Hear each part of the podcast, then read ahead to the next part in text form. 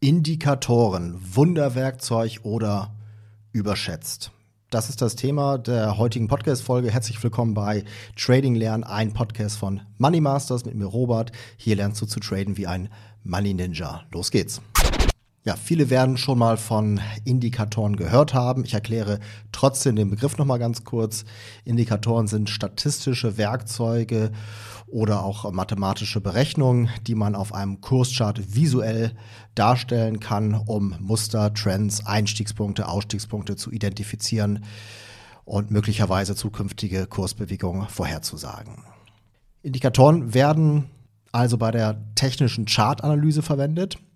Und äh, die Grundlagen der technischen Chartanalyse wurden bereits im 17. Jahrhundert von japanischen Reishändlern entwickelt, die nämlich die Candlestick-Charts verwendet haben, um Preismuster zu identifizieren. Diese Candlesticks, ja, Kerzen, sind heute auch extrem gebräuchlich im Bereich der Chartanalyse. Während vor 20 Jahren vielleicht noch eher Barcharts verwendet wurden oder andere Darstellungsweisen, sind mittlerweile diese Candlesticks eigentlich dominierend, diese Kerzen, die aber halt schon eine sehr lange Historie haben, wie ich gerade erklärt habe.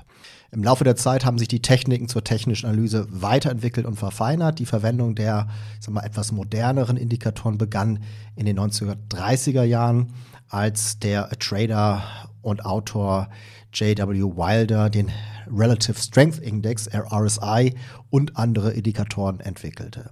Mittlerweile sind wir natürlich äh, voll angekommen im Computerzeitalter, im Zeitalter des Internets etc., wo man sehr schnell auf Daten zugreifen kann, wo digitale Werkzeuge einfach generell zum Alltag gehören. Und deswegen ist eigentlich schon seit äh, mittlerweile Jahrzehnten es so, dass eine Vielzahl an Trading-Indikatoren als wichtige Tools für Trader auf der ganzen Welt äh, zur Verfügung stehen. Kommen wir mal zu ein paar Beispielen von Indikatoren. Welche gibt es? Also es gibt ein paar Gruppen, in die man das äh, unterteilen kann. Das erste, die erste Gruppe sind die sogenannten Trendindikatoren. Diese Indikatoren werden verwendet, um den allgemeinen Trend entweder des Marktes oder halt einzelner Finanzprodukte, Aktien etc. zu identifizieren und zu bestimmen. Beispiele für Trendindikatoren sind gleitende Durchschnitte, Parabolic SAR und Donchian-Kanäle. Zweite Gruppe sind die Momentum-Indikatoren. Häufig wird in dem Zusammenhang auch von Oszillatoren gesprochen. Diese Indikatoren messen die Geschwindigkeit und Stärke von Preisbewegungen und können helfen, potenzielle Umkehrpunkte oder Fortsetzungen von Trends zu identifizieren. Auch nochmal hier konkrete Beispiele für Momentum-Indikatoren, Relative Strength Index, RSI, Stochastic Oscillator und Moving Average Convergence Divergence oder auch MACD abgekürzt. Die dritte Gruppe an Indikatoren sind die sogenannten Volatilitätsindikatoren. Diese Indikatoren messen die Volatilität, also die Schwankungsbreite, entweder des Marktes oder halt einzelner Finanzprodukte und können dazu beitragen, potenzielle Wendepunkte zu identifizieren oder das Risiko zu bewerten. Hier auch ein paar Beispiele an äh, Volatilitätsindikatoren, Bollinger Bänder, Average True Range oder auch ATR abgekürzt und Standard Deviation. Vierte Gruppe an Indikatoren sind die Volumenindikatoren. Diese Art von Indikatoren messen das Handelsvolumen auf dem Markt und können dazu beitragen, Trends und Umkehrungen zu bestimmen oder zu identifizieren. Beispiele für Volumenindikatoren sind On-Balance Volume oder OBV abgekürzt, Jaikin Money Flow und Volume Rate of Change, VROC.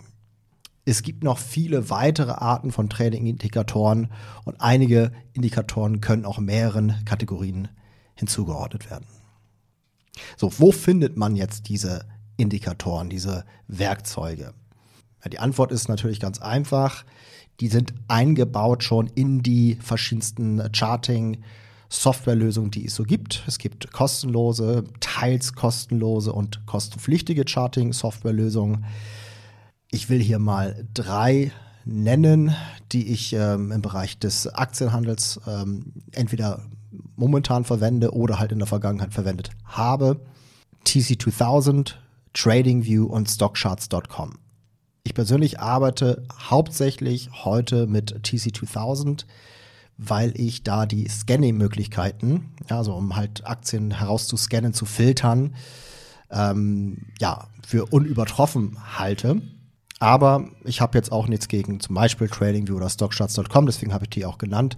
Und ich sehe auch teilweise Vorteile, speziell jetzt bei TradingView, was ja auch sehr beliebt ist. Grundsätzlich kann man sagen, jede Software hat ihre Vor- und Nachteile, ihre Stärken und Schwächen. So, wie wichtig sind jetzt Indikatoren beim Trading? Meiner Meinung nach gilt bei der Verwendung von Trading-Indikatoren weniger ist mehr. Viele glauben, dass Indikatoren ein Wunderwerkzeug sind und dass sie irgendwann die perfekten Indikatoren finden werden, mit denen sie die optimalen Einstiegs- und Ausstiegspunkte finden werden. Aber eigentlich ist es ja so, wenn man sich das mal genauer anschaut, dass alle Indikatoren im Grunde auf zwei Dingen basieren auf Preis und auf Volumen.